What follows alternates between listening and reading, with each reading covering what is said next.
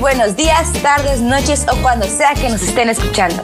Yo soy Elena Casimira, una experta en ser una inexperta en absolutamente todo. Y en este cuarto episodio de ¿Para qué o qué? Un podcast donde hablaremos de temas que en realidad no nos sirven para nada, pero que está chido saber, siempre en compañía de algún invitado que acepte tener una conversación sobre temas inútiles conmigo. El día de hoy nos acompaña una crítica de comida cuando viaja escritora de fabulosas reseñas que jamás verán la luz, ya que únicamente las publica en su cabeza. Démosle la más grande bienvenida a Poli. ¡Eh!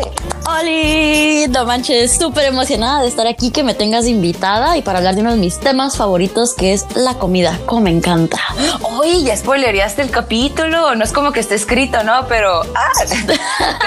te me adelantaste. Lo siento, estoy tan emocionada que ya quiero empezar a hablar de todos esos datos que me vas a dar que me van, estoy segura, a abrir la mente. No, pues sí, sí, espero, espero que te guste y espero que te la pases muy bien. Yo encantada de tenerte aquí. La verdad es que ya hacía falta una voz femenina. Demasiado chile es, es malo para la salud. Sí, a veces irrita, ¿no? Sí, bastante. le tienes, tienes que dar tratamiento, tomarte tu omeprazol o ponerle cremita, tú sabes. Ahí hay todo con medida, nada con exceso. Ok. Bueno, pues este, cuéntanos un poco sobre ti, Poli. ¿A qué te dedicas? Pues yo trabajo en publicidad, soy supervisora de cuentas en una agencia de publicidad en San Diego y también estoy con la SAF en un podcast que hacemos que se llama ¿Qué sexo? Entonces ese es otro proyecto que tenemos ahí, que es este el podcast hermano de ¿Para qué o qué? Entonces está súper cool, o sea, tenemos varios proyectos en lo profesional, pues la publicidad me ayuda un poquito para lanzarnos con el podcast, pero pues lo divertido es armar los podcasts, la verdad. Y sí, fíjate es un muy buen podcast, escúchenlo si no lo han escuchado, se los recomiendo para que vayan perdiendo todo ese tipo de tabú que existe en esta vida de hablar acerca del sexo, pues que no es nada malo, o sea, es algo completamente natural, pero pues con el, paso de los años nos, nos fueron diciendo que estaba mal, que no podíamos hablar y pues la verdad está chido, me gustó mucho. Sí, la verdad es que queríamos un espacio, como dices, donde poder hablar de sexo sin pena, sin tabúes, porque es un tema, sentimos que es un tema súper bonito y que no se le da la apertura que necesita y que requiere. Y pues con pena la verdad es que por eso hay tanta desinformación, porque la gente le da pena preguntar o le da pena hablar de eso, o van esparciendo más rumores y mitos. Entonces es lo que queremos quitar, que sea como que más open todo. No, sí, ahorita que estamos en la época de del open mind, de aceptación total a todos, porque al fin y al cabo todos somos humanos. Está súper cool que ya que, gente como tú empiece a impulsar estos proyectos, que los lancen, para que ya, o sea, quítense esa sábana de la cabeza, gente, el sexo existe, siempre va a existir, pero como tú, como dices en tu podcast, siempre consensuado, ¿no? Siempre con permiso de la otra persona. 100%, porque hablamos de muchísimas anécdotas, pero todo, todo y siempre lo basamos muy importante, el consentimiento, súper indispensable. Exacto. Pues bueno, mira, aquí te tengo una pregunta, ya una pregunta que se ha estado haciendo a todos los, los invitados, un tipo de pregunta, que quiero saber cuál es tu opinión, porque he tenido varios debates referente a esto y no he podido llegar a una conclusión exacta, pero yo quiero saber cuál es tu tema, cuál es tu opinión. ¿Ok? A ver, vale. Sí. Una nude. ¿Es un tráiler o un spoiler? Mmm. Es un tráiler. Un tráiler. Sí, A ver, dime por qué. Sí, porque aparte, o sea, siento que dentro de las nudes hay categorías distintas. Entonces puedes lanzar como un semi-nude donde se va viendo algo, pero dejas a la imaginación. Entonces es este teaser, un sneak peek nada más de lo que va a venir, pero no dejas todo. Entonces siento que tienes mucho control de lo que quieres mostrar, en qué momento. Si decides mostrar todo, pues también sigue siendo como que esta probadita porque pues no lo tienes en tacto en persona. Entonces siempre va a ser una probadita porque nada más es lo visual. Falta experimentar todo lo demás. Pues mira, este, yo te tengo otro punto de vista que es una no de ambas. Es un tráiler cuando la persona te lo manda. Cuando, o sea, cuando tú dices, sabes que es una persona bajo su propia voluntad, se te lo mandó y dices, ahí te va, mira, así estoy, esto, es, esto te puedes comer, esto puedes disfrutar, date, ¿no? Ya sabrás tú si aceptas o no. Pero se puede considerar un spoiler. Mandaste, o sea, que te lo haya mandado un tercero. Ah, 100%. spoiler. Sí, 100%. Que de eso por ahí tengo así como que otras cosas, este, otros pensamientos. Siento que si tú mandas un nudo a alguien, hasta ahí debe de llegar y nada más. Y que la persona a quien se la estás mandando no puede ser un patán y andarla volviendo a mandar y a mandar a más personas. Es como algo de dos personas nada más y ahí entra también el consentimiento, en donde si tú no das consentimiento, tu foto no debe pasar a manos de terceros. No, 100%, pues como, pues lo estás haciendo como si fueran las películas. O sea, el trailer es cuando la empresa que hizo la película, pues sí, lo lanzó para todo el mundo. Y el spoiler es alguien que no quiere, alguien que te lo dice y, tú no querías saber. Así como que te lo mandó un tercero. Ah, ¿sabes que Te digo esto. Y sí, exactamente. O sea, sí, chicos y chicas, si algún día les llegan a mandar este, una nud, quédensela o bórrenla. Era para ustedes, no era para que los demás los disfruten. Exacto, es una persona que te está teniendo la confianza de compartir algo que bien sabemos que se comparte y puede salirse a cualquier otro lado, pero te están teniendo esa confianza de que tú la vas a ver, tú la vas a disfrutar y hasta ahí va a llegar. Entonces, no seamos malos, no seamos patanes, chicos y chicas, aplica para los dos, no la vuelven a compartir. Exactamente, entonces llegamos a la conclusión que manden nudes únicamente si se los piden. Así es. Perfecto. Ok, bueno, ya sabiendo esto, ¿estás lista para iniciar con nuestro tema? Listísima. El tema de hoy es ¿de dónde vi el origen de alguna de, nuestros, de nuestras comidas favoritas? ¡Qué rico! Mm, mm, mm, a quién no le gusta la comida. Pero la verdad está bastante interesante el saber, saber el origen de alguno de nuestros platillos. Que tú llegas y dices, se me antoja no sé, una pizza o se me antoja mm, un panecito, pero uno nunca sabe de dónde viene. Es como que, hmm, la verdad está, está interesante saber su origen. Así que vámonos de lleno con nuestro primer platillo, que en realidad es un panecito, que es el croissant. Uh, la la. ¡Uh, la, Este delicioso panecillo francés que es perfecto con queso crema y un poquito de mermelada de fresa que inunda nuestros desayunos todos los días si así lo quieren. Y espero. Súper rico y versátil. Exacto, sí te lo puedes comer con todo, o sea, te lo puedes comer con mermelada, con queso, como con jamón, con lo que quieras, o sea, y es algo muy rico y la verdad es un panecito ligero que no te cae mal y siempre está bien a todas horas. 100%. Así que mira, ahí te va el origen. Según cuenta la leyenda, el popular desayuno fue creado en Viena a finales del siglo XVI, cuando, después de varios intentos del Imperio Otomano por asaltar la ciudad, decidieron hacerlo por la noche. Sin embargo, los panaderos que trabajaban por las noches los escucharon y lograron dar aviso antes de que se concretara el ataque. En retribución, el rey Juan III Sobieski encargó a los panaderos la elaboración de unos panecillos con la forma del emblema turco, la media luna.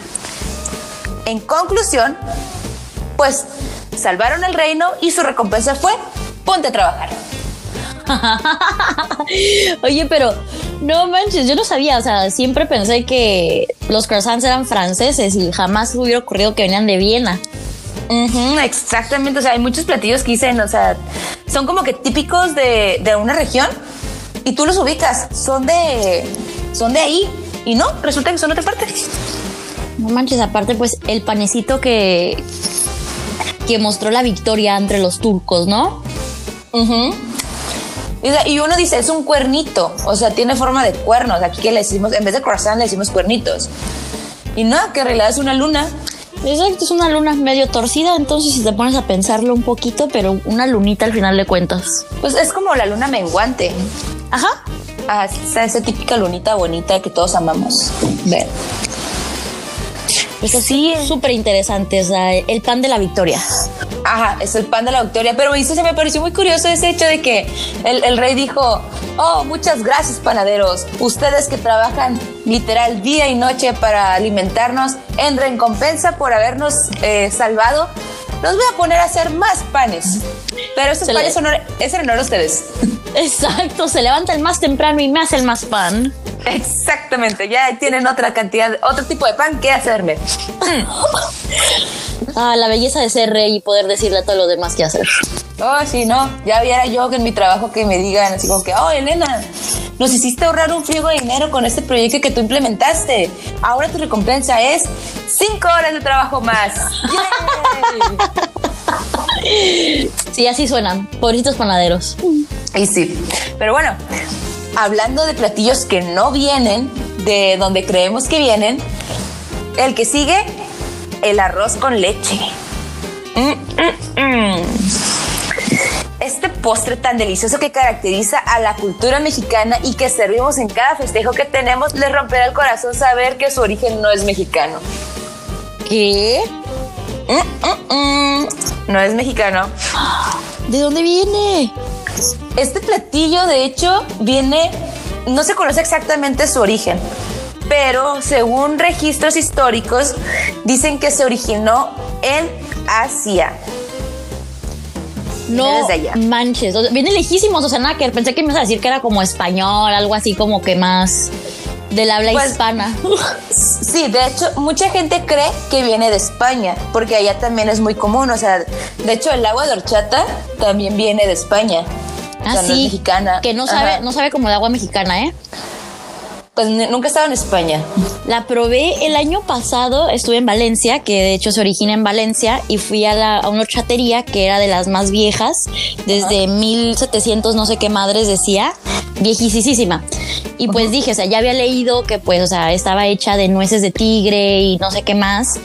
Y dije, bueno, iba preparada para que no supiese igual. Y pues no, no sabe nada que ver como el agua de horchata que conocemos acá. La de allá es como a base de nueces. Igual tiene su toquecito de canela, pero es muy distinta.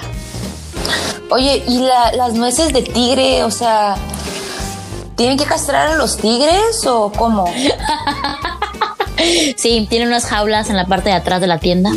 Pobres tigres, por eso se están extinguiendo. Exacto. Los españoles van y los cazan para seguir haciendo agua de horchata.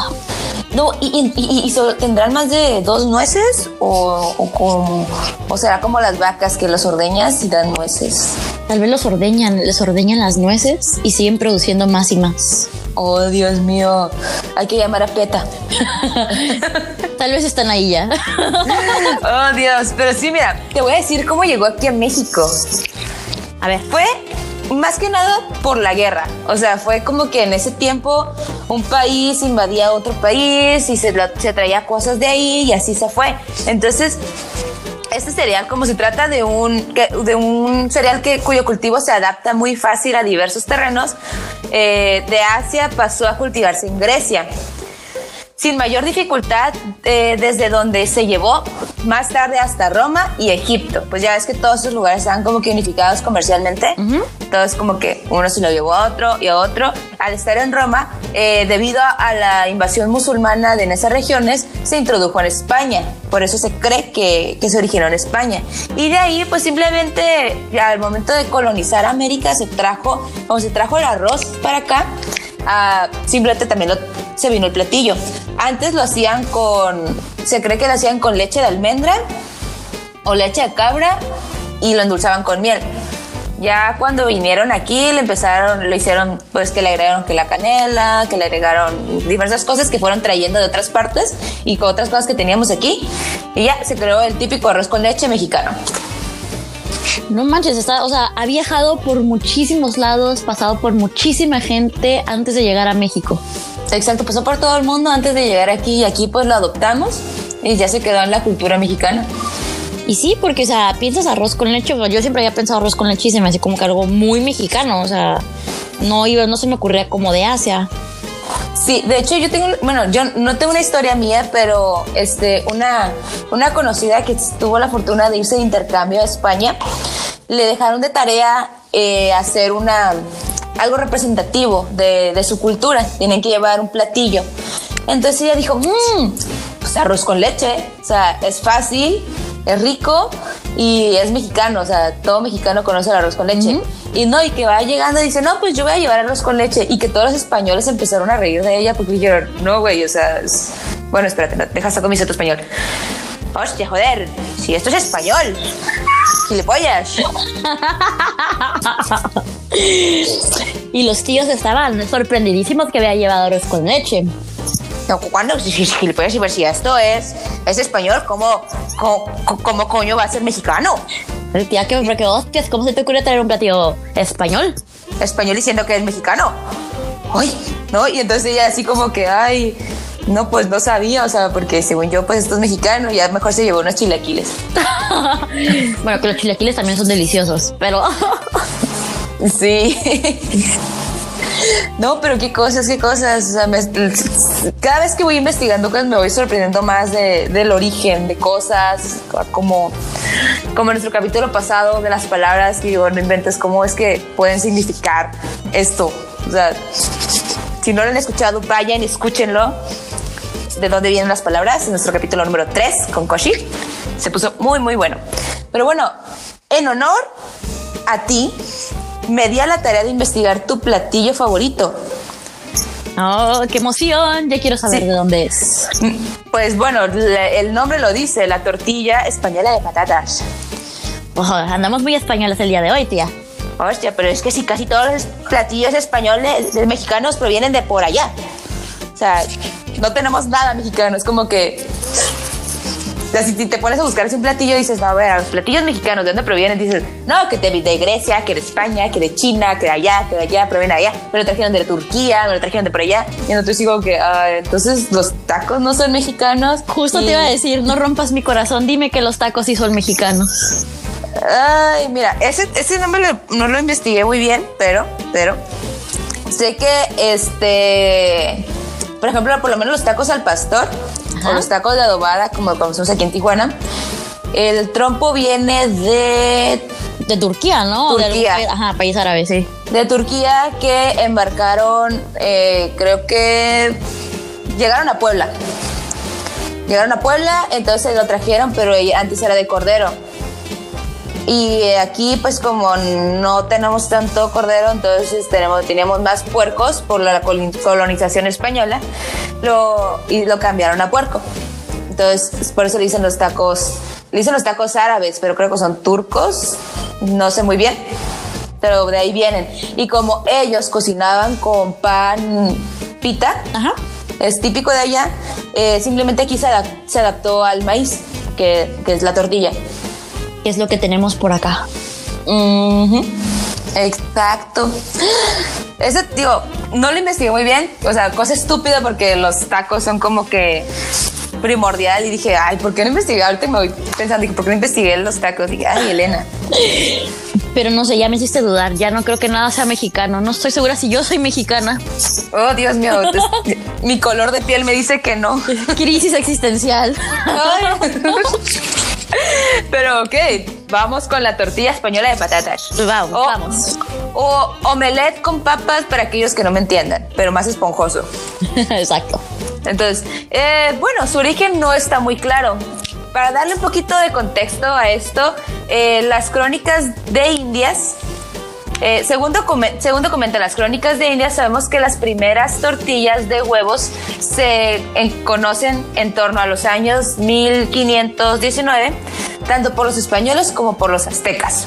O sea que su origen no es puramente español.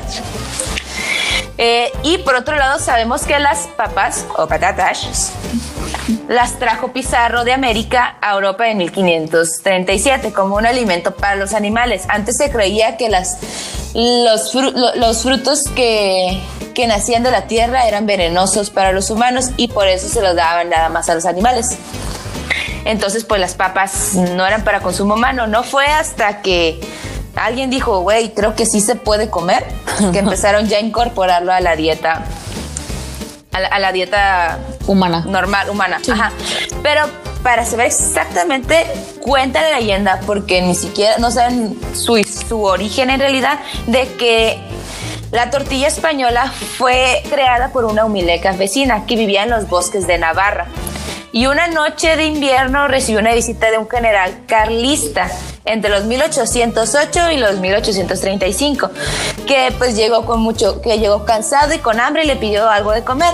La señora, como no tenía casi nada, únicamente tenía huevo, papas y cebolla, pues revolvió todo, lo batió, lo puso en el sartén y se lo dio al, al general. Entonces este, este quedó tan encantado con el platillo que fue y lo popularizó entre las tropas.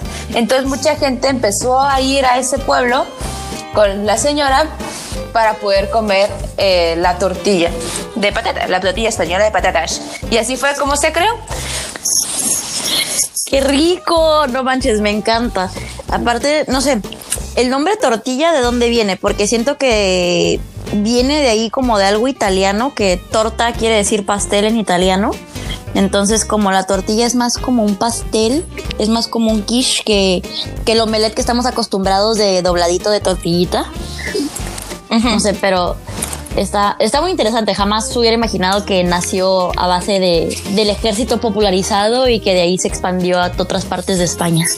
Pues de hecho, eh, casi todo, casi un montón de platillos que nosotros comemos se originaron de, de la necesidad, de la guerra, de pasar hambrunas. Casi todos los platillos así fueron. Ca- Nunca fue por el hecho de innovar. Hasta ahorita ya se puede decir que innovan platillos, pero lo que fueron las bases de todos estos eh, fueron creados bajo una necesidad. Aquí O por, o por el ego de ganar como el cuernito. Esa es otra. Esa es otra. Es- mira, aquí te tengo la definición de la palabra tortilla, que es simplemente pan delgado en forma circular. ¿Ya? Eso es todo. Eso es todo. No hay más. No, es pan, pan o pan plano, algo así. Eso significa tortilla. Y listo, listo. Mira, ahora vamos con uno de los favoritos de todo el mundo, que no he conocido a nadie que no le guste este alimento, que es la hamburguesa, un clásico. Un clásico. Que estoy segura que me vas a decir que no es de Hamburgo.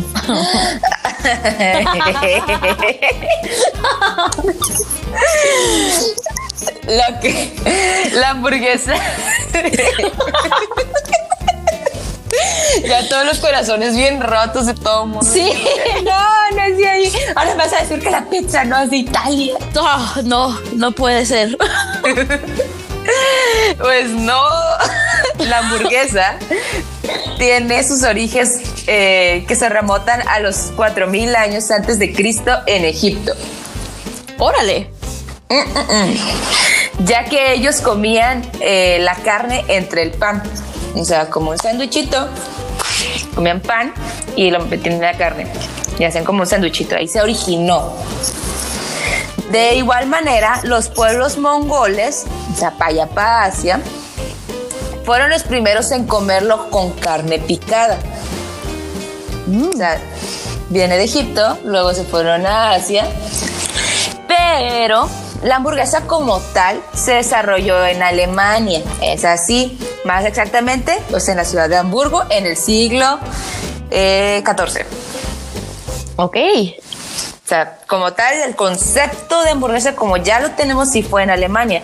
Ellos solían comer la carne aromatizada en especies baratas y que una vez cocidas aderezaban, tomaban la forma de, de un- la forma semisólida que la caracteriza y era considerada comida para pobres.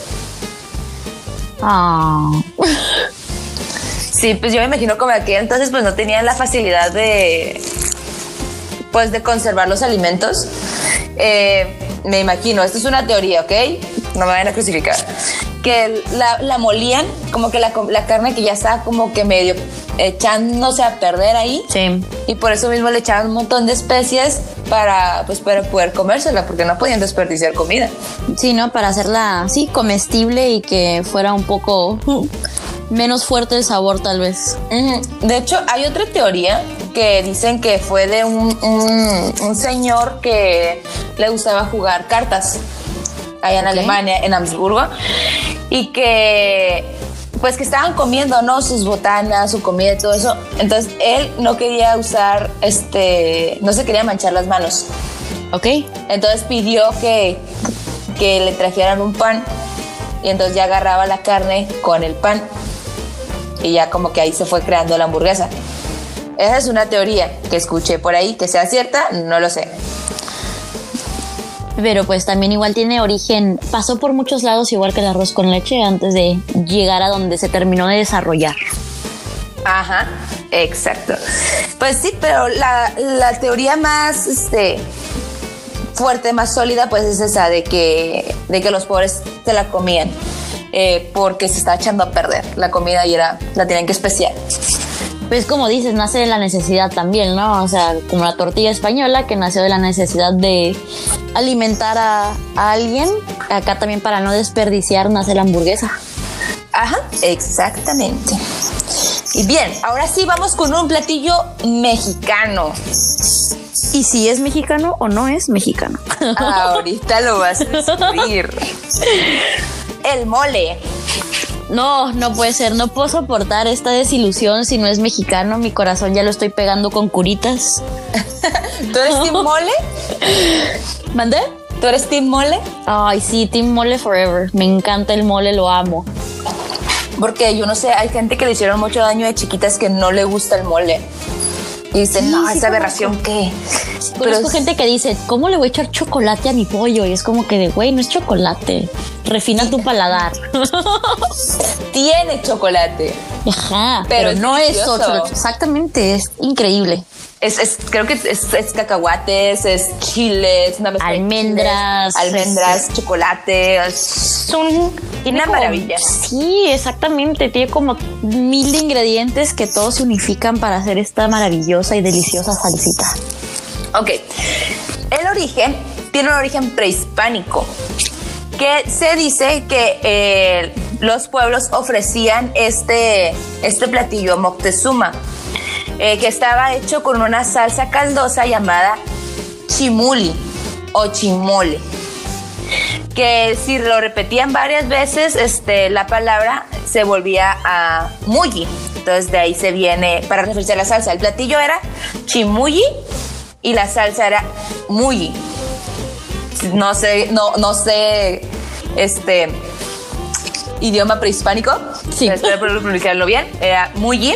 Entonces de ahí se, conforme se, se fue avanzando, pues se, modificó a lo que es eh, mole. Esta salsa eh, fue enriquecida con los ingredientes de cada región eh, y una vez mezclada con los españoles, pues fueron integradas especies de Europa y Asia, entonces hasta llegar a lo que nosotros conocemos como el mole. Pero hay una leyenda que ahorita me dirás tu opinión, que dice que en la visita del virrey Juan Palafox Mendoza y el arzobispo a la ciudad de Puebla, un convento les ofreció un banquete en el que todos los cocineros participaron. Y uno de los frailes llamado Pascual Bailón eh, que estaba muy nervioso, comenzó a poner todos los ingredientes en una charola eh, para poderlos guardar en la despensa. Pero como este era un tipo muy torpe, tropezó y casualmente todos los ingredientes cayeron en una cazuela hirviendo donde se estaba cocinando un guajolote, dando así el famosísimo mole.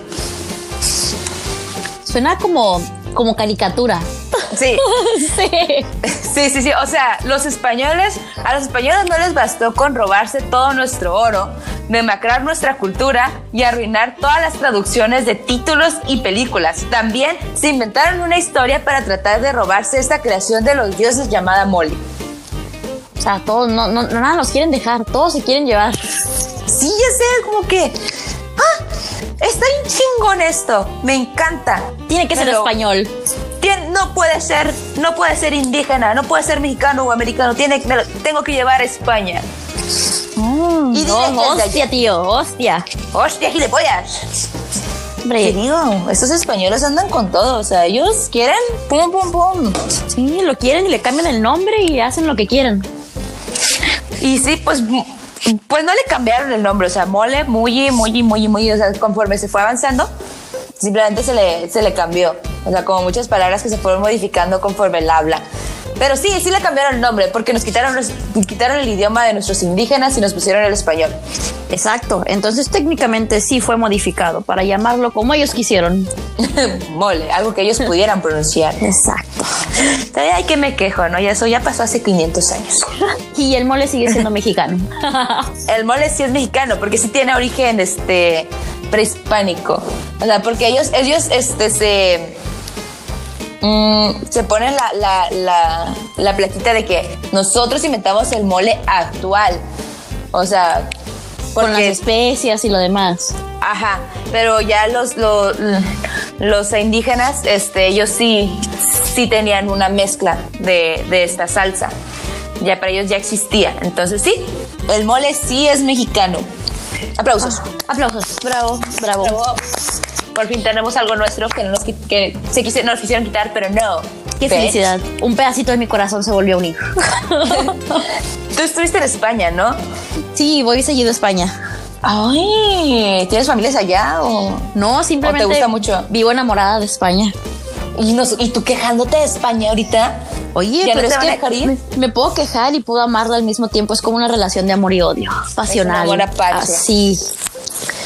Bueno, a ver, tú, tú que estuviste, que has estado muchísimo allá, platícanos de algún platillo que se te venga así como que a la, a la mente, lo más raro que hayas probado, ya que tú dices, ah, no más, ¿qué es esto y por qué se lo comen?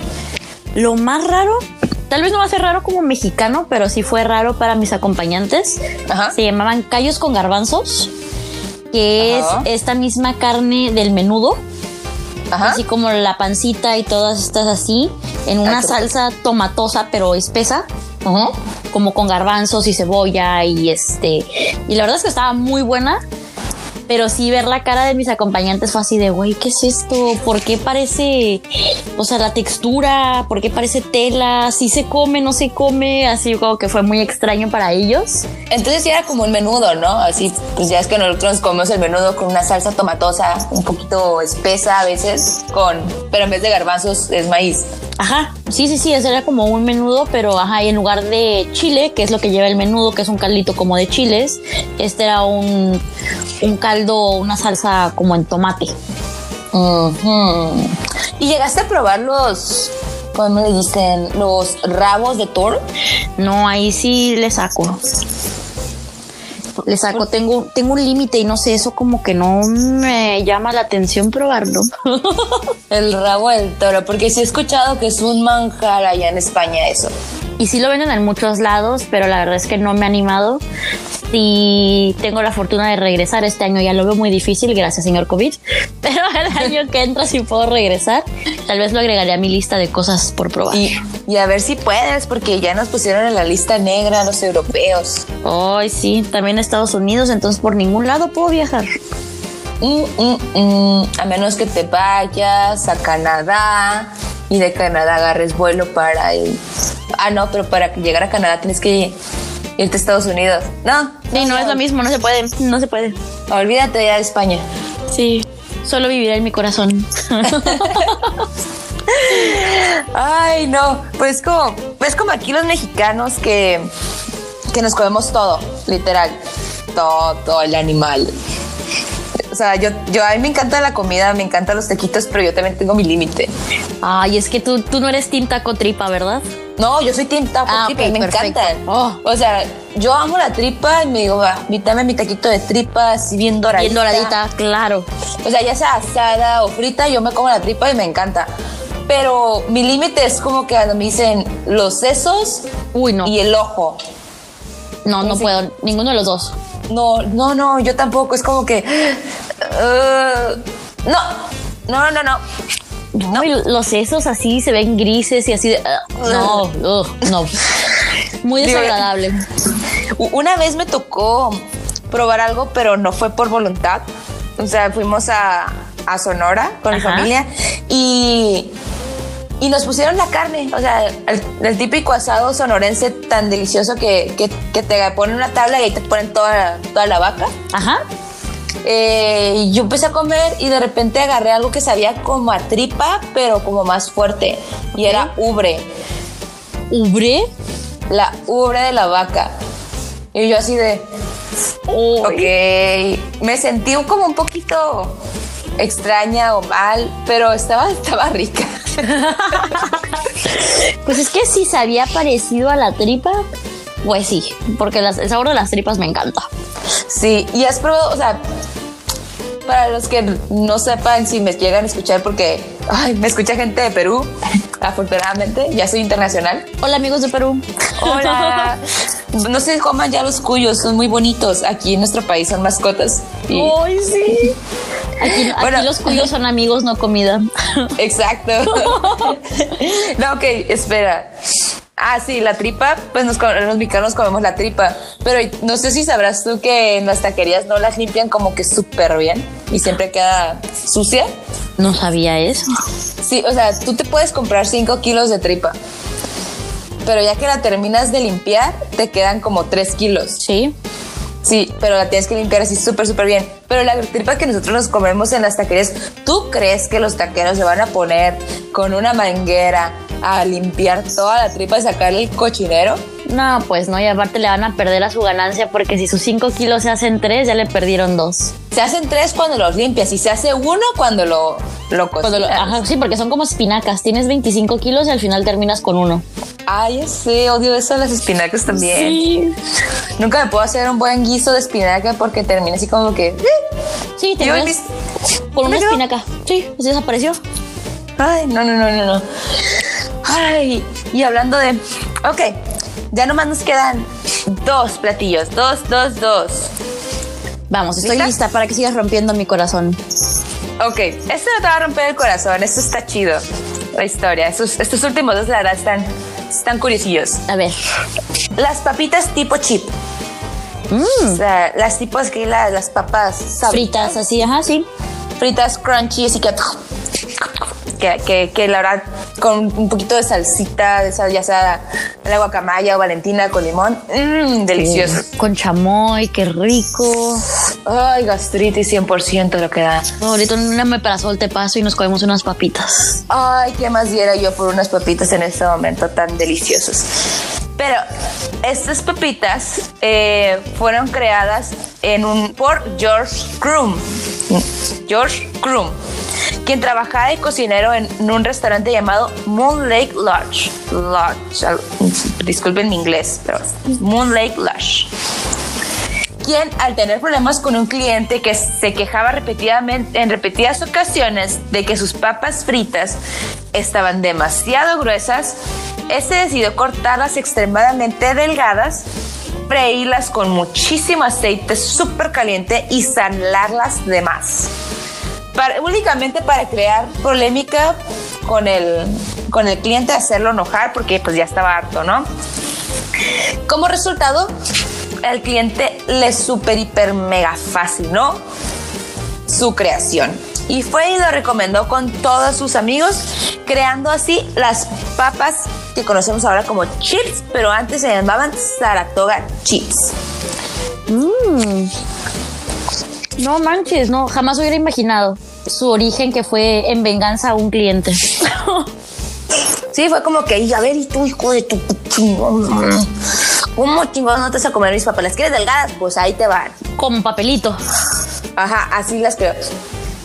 Mamá, y aparte tan deliciosas que son, como estábamos diciendo, con limón, con sal, con chamoy, con salsita valentina. Y sí, o sea, nosotros aquí- le ponemos chile a todo y perdónenos por eso, pero es que es delicioso, la salsa es deliciosa. No, y aparte, o sea, sí, la verdad, la salsa le da sabor a las cosas. Yo no soy mucho de picante, pero sí una salsita rica, así que le agregue sabor a la comida, imposible decirle que no. Eso mismo te iba a preguntar, o sea, ¿tú eres team salsa que pica o salsa que no pica? Salsa de la que no pica, por favor. Y te haces llamar mexicana. Soy una mala mexicana. Eres una mexicana con alma española, ya, ve, toma mi oro y vete.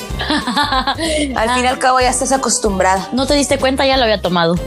Maldición, con razón, no tengo oro. Es más, esta llamada la estoy haciendo desde España. Tan, Quédate tan, ya. tan. Quédate allá, no sé quiénes están peores, si ellos o nosotros. Ah, no lo sé. No lo sé. Creo que todos los estamos muy jodidos ahorita. Es- tengo entendido que España son como, como el hermano, el hermano indeseado que tienen todos. el, hermano, el hermano del medio. sí, ese hermano que dices, ay, güey, te tengo que cuidar un chingo porque se nota como que eres medio especial. Como que las neuronas no conectan. Y por, y por especial me refiero a pendejo. Exacto. Como que no agarras el rollo, amigo. No déjame te guío un poquito más. Es ese papá, es ese hijo que los papás dicen que es el consentido. O sea, los entre todos los demás hermanos dicen que es el consentido, pero no. Simplemente es el que más cuidan porque saben sus capacidades. Es el más pendejo. sí. Ay, sí. Pero Mira, aquí tengo uno que se me acaba, me acabo de acordar y únicamente lo tengo que mencionar porque, pues porque es de aquí de la ciudad. A ver. De Tijuana. La ensalada César. Uy, qué rica la ensalada César. Muchos creerán que es italiana, pero no. Es 100% mexicana, creada en la ciudad más chingona de todo México, Tijuana. Fue creada por allá de los 1924 y hay diferentes teorías de cómo se creó. Se dice que el restaurante eh, al que, eh, en el que lo servían, que es el, es el César, de hecho, el Hotel César de aquí de Tijuana, que está en el centro. Eh, no sé si lo hayas visto. Sí, de hecho. Todo, todo tijuanense tiene que conocerlo. Sí se creía que el día anterior había tenido muchísimas ventas y pues contaban con pocos insumos esa noche. Entonces un día llega un cliente y les pide una ensalada, pero quería como que los sorprendieran. Que dijeran así como que, ¿sabes qué? Quiero una ensalada, pero quiero una ensalada chingona que no esté en el menú. Y entonces dijeron, madre, o sea, en primero no tenemos como que, como muchas cosas para la ensalada porque nadie pide ensalada. Y otra, pues, ¿cómo me voy a poner a innovar ahorita? así como que, pues, ¿qué hago? ¿Qué hago? ¿Qué hago? ¿Qué hago? Entonces, simplemente el vato agarró, picó unas cuantas lechugas, le puso, pues, los que le puso pan, así como pan tostado. Le, puso el quesito y, el, y un aderecito y pum, vámonos, ahí está. Ahí está tu ensalada, César. Y pues fue un boom, a todo el mundo le gustó. Y hasta la fecha en todos lados es como que, oh, ensalada César. Oye, es buenísima. Y aparte que la venden en muchas partes del mundo, ¿eh? casi todos los menús que yo he visto es como de ensalada César. Y yo así de pendejos, esto es de Tijuana y ustedes no la saben hacer. no, es tan sencilla que es. simplemente lechuga romana con queso y pan, así, literal. Exacto. Pero es buenísima aparte. Y sí, sí. Y ahorita, ahorita que, que todo el mundo está en su vida healthy por esto de la cuarentena, tratando de ser más sanos, según. ¿Ah, sí? a mí no me llegó el memo. No, ah, no. o sea, bien curiosamente porque dicen, no salgan, quédense en sus casas, solo que sea indispensable. Pues el parque que está aquí cerca de mi casa está lleno, nunca había estado tan lleno. Y ahorita todo el mundo está en el parque. Todo el mundo está corriendo, caminando, andando bici, jugando fútbol, o sea, lo que nunca hacían, porque yo acostumbraba a salir a correr y siempre estaba vacío, a todas horas estaba vacío. Y yo bien a gusto, así como que, ay, sí, me salgo, corro y nadie me molesta. El parque para mí sola. Y ahorita está, está saturado, hasta tráfico hay, o sea, tengo que poner las direccionales y decir, con permiso voy a pasar. Este, no, no, no, de todo. Y yo digo que, ay, ok. Es que a la gente le gusta hacer las cosas cuando se las prohíben. No, a la, mejor, o sea, en vez de decirnos no salgan, nos hubieran dicho, sí, salgan, váyanse. Hagan lo que quieran, disfruten su vida. Y así la gente hubiera dicho, ay, qué, qué gobierno tan pendejo, ¿Cómo nos, ¿cómo nos dicen que salgamos? No, no, no, yo mejor me quedo aquí en mi casita porque se ve que estos no saben qué es lo que hacen. Sí, exacto. Como, como los mexicanos somos contreras, ¿verdad? O sea, hacemos todo lo opuesto a lo que nos dicen. Exactamente. Pero bueno, vamos con nuestro último platillo que está... Uf. Uf, estoy, uf, uf. estoy lista, como esponja. Eso es listo, estoy listo, eso. ¿Están listos, chicos? Sí, capitán, estamos listos. No los escucho. Sí, capitán, estamos listos. el platillo, también conocido, este platillo conocido como pozole. Y hoy comí pozole. Mm, con este calor.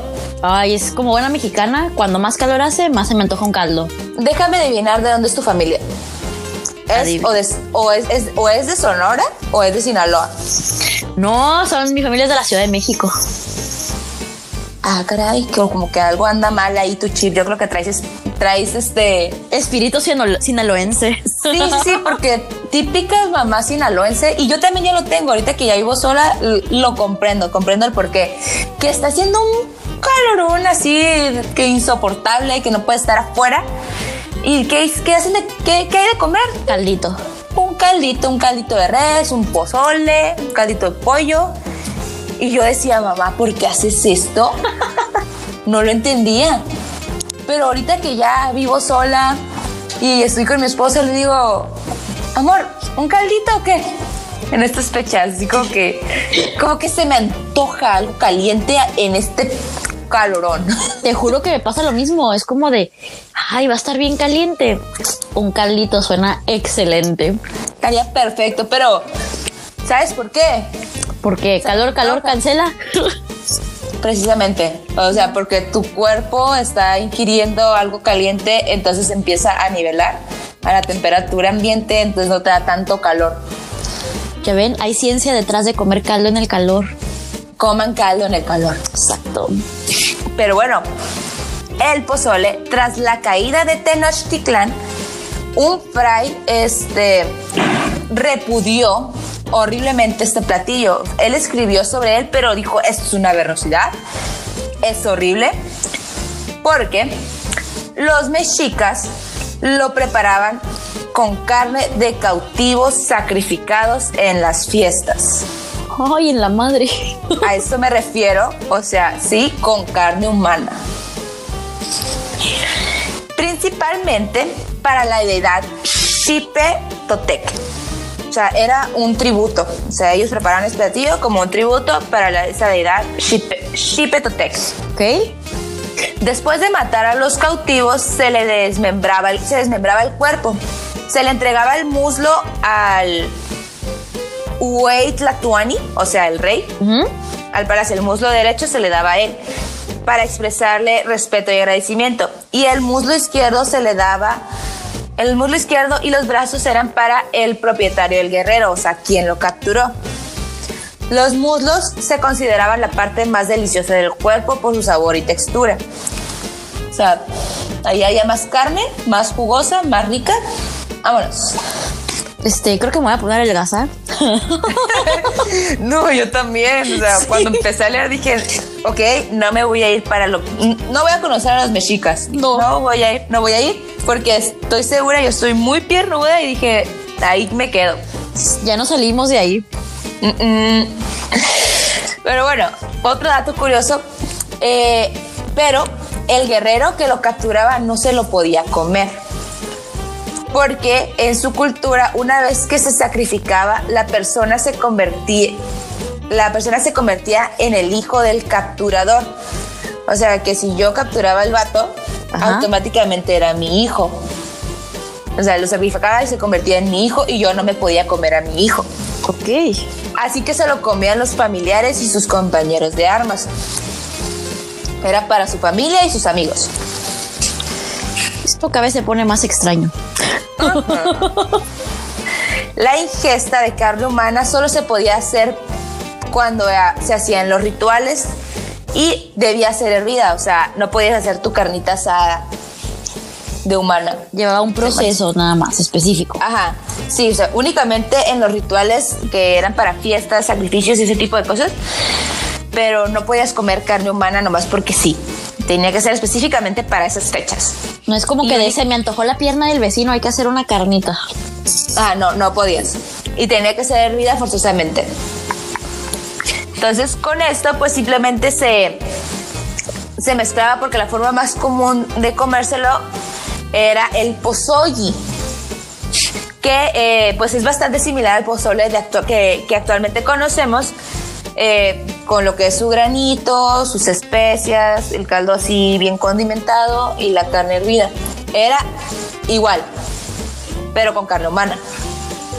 Pero este, los españoles al ver este tipo de cosas dijeron, güey, esto no está bien. Vamos a traerles unos puerquitos para que se hagan esas, para que sigan haciéndose pozole porque la neta sí está delicioso. Y pues hay que decirle que mejor lo hagan con carne de puerco. Entonces trajeron a sus puerquitos y los indígenas de la región mencionan que no hay diferencia en la carne. ok. Entonces el humano y el puerco saben igual. saben igual, su textura es igual. O sea que si te has comido un puerco, de cuenta, puedes saber cómo es comerse un humano. nada creepy, nada creepy. No, no, para nada, todo, todo normal. Y este platillo, pues sí, es 100% mexicano. Pues 100% mexicano, un poco tenebroso por ahí, sus orígenes caníbales. Sí, está así como que, o sea, tú comiéndote tu pozole bien sabroso, mmm, qué chavocho. Pero no estás imaginando que antes era como que ese qué chavocho era, era podía ser tu vecino. Exacto. El que te estabas comiendo. Así de qué sabroso está el vecino. No sexualmente, literal. Literalmente está bien rico. Ay, vecino, ya le traía unas ganas. Ay, no, está, así súper, súper, súper creepy, ¿no? De que. Ah, pero está bien sabroso el pozole. Ah, sí, te digo, hoy comí pozole y a mí me encanta el pozole verde. Pozole verde, ay, sí, qué rico. Oh, delicioso. No, y ahorita traigo. O sea, ya con todo eso me dio hambre. Digo, mmm, estaría cool romper la dieta en este momento. No voltees a ver a tu vecino. Volteando a ver a mi marido así. Amor, ¿no quieres hacer un ritual para los dioses? Te lo van a agradecer las deidades antiguas. No, pero yo creo que más bien él me comería a mí porque pues tú sabes que los hombres no tienen tanta carnita como las mujeres. Es verdad. Y tú acabas de presumir de tu gran musculatura. Ah, ¿Sabes qué? Mi amor, olvídalo. Cancela, cancela el ritual a las deidades. Acuérdate no, que no escuches este episodio. Nosotros no somos mexicas. No, exacto. Somos gente civilizada. Ya, ya, ya. Mi color de piel me dice que no soy de allá. Exacto, exacto. Sus, ya, sus orígenes vienen de otro lado. Exactamente. Y pues, Poli, estos son algunos de los datitos que te tenía preparados. ¿Qué te pareció? ¿Cómo ¿Te gustó? ¿Alguno te sorprendió? Deme tu opinión. Me pareció una montaña rusa. Rompiste mi corazón con varias cosas, como el croissant. Pero definitivamente el giro inesperado fue el pozole. La verdad es que no me esperaba para nada que sus orígenes fueran caníbales. A mí el que me rompió el corazón fue el arroz con leche. Oye, ese también está muy triste saber que no es algo mexicano, pero está padre saber que ha viajado por tantos lados y que, pues al final de cuentas le pusimos nuestro toque, ¿no? Porque imagino que el arroz con leche aquí no sabe igual que en otros lados.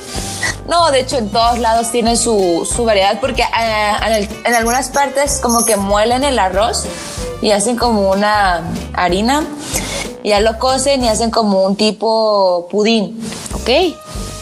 Y entonces ese es como que ese es su arroz con leche. Ya después como que en diferentes partes dijeron, güey, no tiene caso que lo estemos moliendo, lo podemos hervir así de fácil. Es muy, es muy fácil de cocinar esta cosa y ya simplemente le agregamos lo que queramos. Todo lo demás. sí. Pero sí está, está, está bonito toda esta cosa, está bonito saber. Sí. no te sirve para nada, como, como todo en este podcast, no, pero sí, sí está chido saber este tipo de cosas.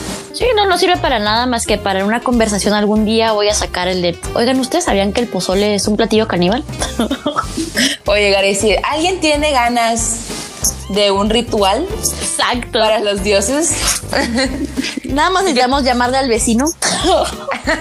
vamos para una, vamos a hacer una casa. No, ese fue el que más me sorprendió. Definitivamente fue el giro inesperado, era el final que necesitábamos para este episodio. Sí, pues bueno, hemos llegado ya al final de este maravilloso podcast. Te agradezco muchísimo, Poli, por haber estado aquí. Me la pasé muy bien, espero que tú también. También me encantó. Muchísimas gracias por invitarme y sorprenderme con los datos inútiles, pero altamente interesantes. No, cuando quieras, cuando quieras, si quieres volver, adelante. Aquí, o sea, soy una biblioteca de, de datos inútiles. Aquí en Elena Casimira Investigaciones tenemos una infinidad de datos que la verdad no te van a servir para absolutamente nada, pero que te van a dar horas y horas de conversación y debate con alguna persona. Me encanta, estará apuntadísima para la próxima vez que se haga rotación de invitados. Sí, y te gustaría este mm, taguear a alguien, así como que ya ¿sabes qué? Quiero que esta persona esté aquí en este podcast, que Elena le cuente de cosas. ¿Alguien que te gustaría recomendar? Alguien que me gustaría recomendar, yo creo que me encantaría recomendar a Benja de ¿De qué te pareció? Ajá. siento que estaría buenísimo de invitado porque siempre tiene perspectivas muy interesantes. Benja, ¿de qué te pareció? Aquí está la invitación eh, ya publicada a venir aquí a Para qué ok. Y de hecho, ¿qué te pareció? Es uno de nuestros podcast hermanos también de Yukut Clan, o sea, nuestra casa productora. Así es, ¿qué te pareció? Es un podcast que hablan de cine, de TV, de series, todo lo que tenga que ver con cinematografía, dan reseñas y recomendaciones. Es un podcast muy ameno, vayan a escucharlo, también lo encuentran en Spotify. Así es, Benja aquí te espero con un tema que no te va a servir para nada. Pues bueno, Poli, este, ¿dónde te podemos encontrar en tus redes sociales? Me encuentran en Instagram como PoliRar y también pueden encontrar mi podcast ¿Qué sexo? en Instagram como ¿Qué sexo TJ para que nos sigan y nos escuchen también. Ok, a mí me pueden seguir como elena.casimira en Instagram. Sigan también el Instagram de nuestro, de, de mi podcast que es para qué guion bajo o qué. Ahí pueden, ahí voy a estar publicando memes que me manden, los episodios, eh, pueden mandarme mensajes acerca de sus, sus sugerencias, lo que ustedes quieran decirme, ahí voy a andar contestando para qué. Y pues bueno, muchas gracias Poli, hemos llegado al final. Gracias. Gracias. Bye.